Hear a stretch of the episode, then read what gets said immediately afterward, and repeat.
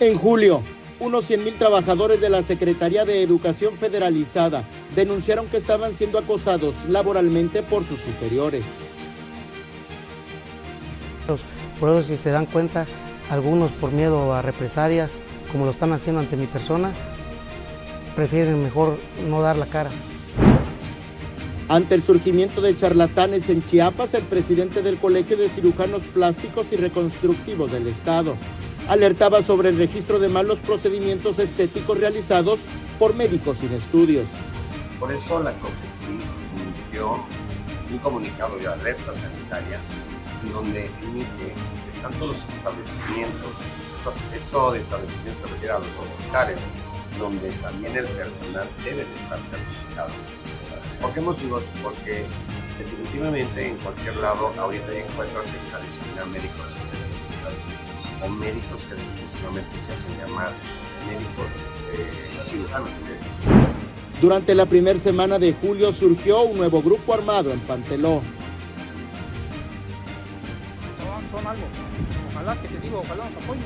Más o menos como cuántas personas son. Son como 300 personas más o menos. ¿Están armadas? Pero la gente tiene miedo de este nuevo grupo. No, no, no, al contrario. Nosotros, eh, nosotros lo, le agradecemos que haya entrado a liberar el pueblo, porque la verdad, ustedes lo saben cuántas veces nos hemos quejado que el machete no, no nos ha dejado entrar, dos años sin que nos deje entrar. Este mismo mes, la Sala de Arqueología del Museo Regional de Tuxtla Gutiérrez, Chiapas, cumplió cuatro años cerrada.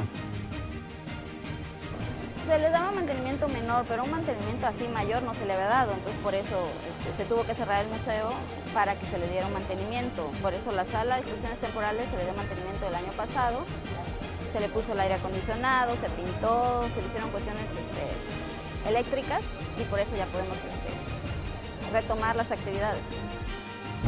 A mediados de julio, el hermano del esposo de la presentadora de televisión Inés Gómez Mont fue acusado de dejar sin patrimonio a dos menores en Tuxtla Gutiérrez en complicidad con el Poder Judicial del Estado y otras autoridades.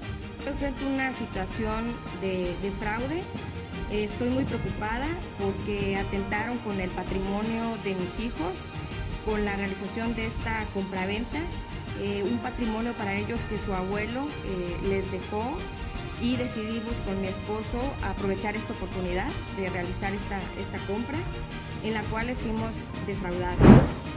Este mes también se dio a conocer el caso de Gloria Zapata. Estaba asignada al DIF de la colonia Los Pájaros de la capital de Chiapas.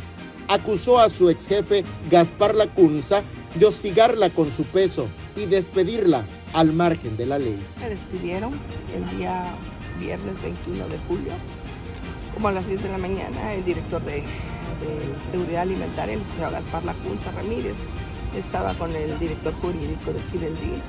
Me mandaron a llamar a su oficina, no llamaron a mi líder sindical.